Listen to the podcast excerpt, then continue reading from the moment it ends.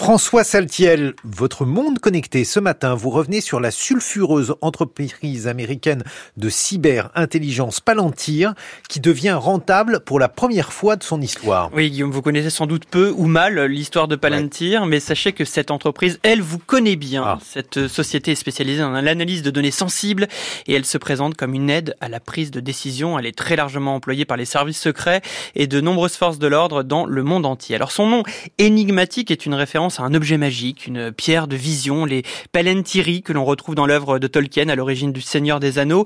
Avec Palantir, on peut voir loin et la start-up insiste ici sur ses capacités prédictives. Palantir est par exemple déployé pour analyser le risque de récidive des criminels américains, une pratique euh, controversée hein, car accusée de nourrir de nombreux billets racistes. D'une manière générale, hein, plusieurs associations comme Amnesty International pointent les risques de surveillance de masse et d'atteinte aux libertés individuelles. Palantir a la fâcheuse tendance d'aspirer une quantité de données qui traînent, celles qui viennent d'Internet ou des réseaux sociaux. Elle a été créée en 2003 avec l'aide d'un fonds d'investissement de la CIA, cofondé par Alex Karp et le milliardaire Peter Thiel, soutien historique de Donald Trump. Thiel est un homme ouvertement misogyne, libertarien et qui a investi une grande partie de sa fortune dans des projets euh, transhumanistes. Le garçon est aussi puissant hein, qu'il a mauvaise réputation, ce qui n'empêche pas la France de faire appel au service de Palantir, notamment chez nous avec la DGSI, la Direction générale de la sécurité intérieure. Mais Palantir collabore également avec de nombreuses entreprises privées non gouvernementales, dont certaines du CAC 40. Elle gagne donc de plus en plus de clients, ce qui lui permet d'être enfin rentable 20 ans après sa création.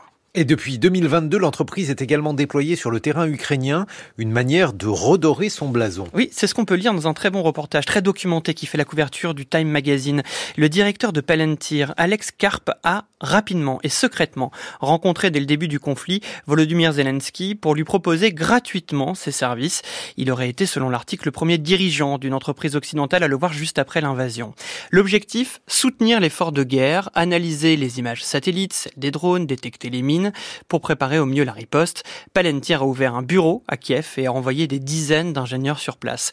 Pour Palantir, rien n'est véritablement gratuit, vous vous en doutez, car cette installation quotidienne sur un terrain de guerre permet de tester les derniers outils et d'en faire un laboratoire de R&D militaire à ciel ouvert.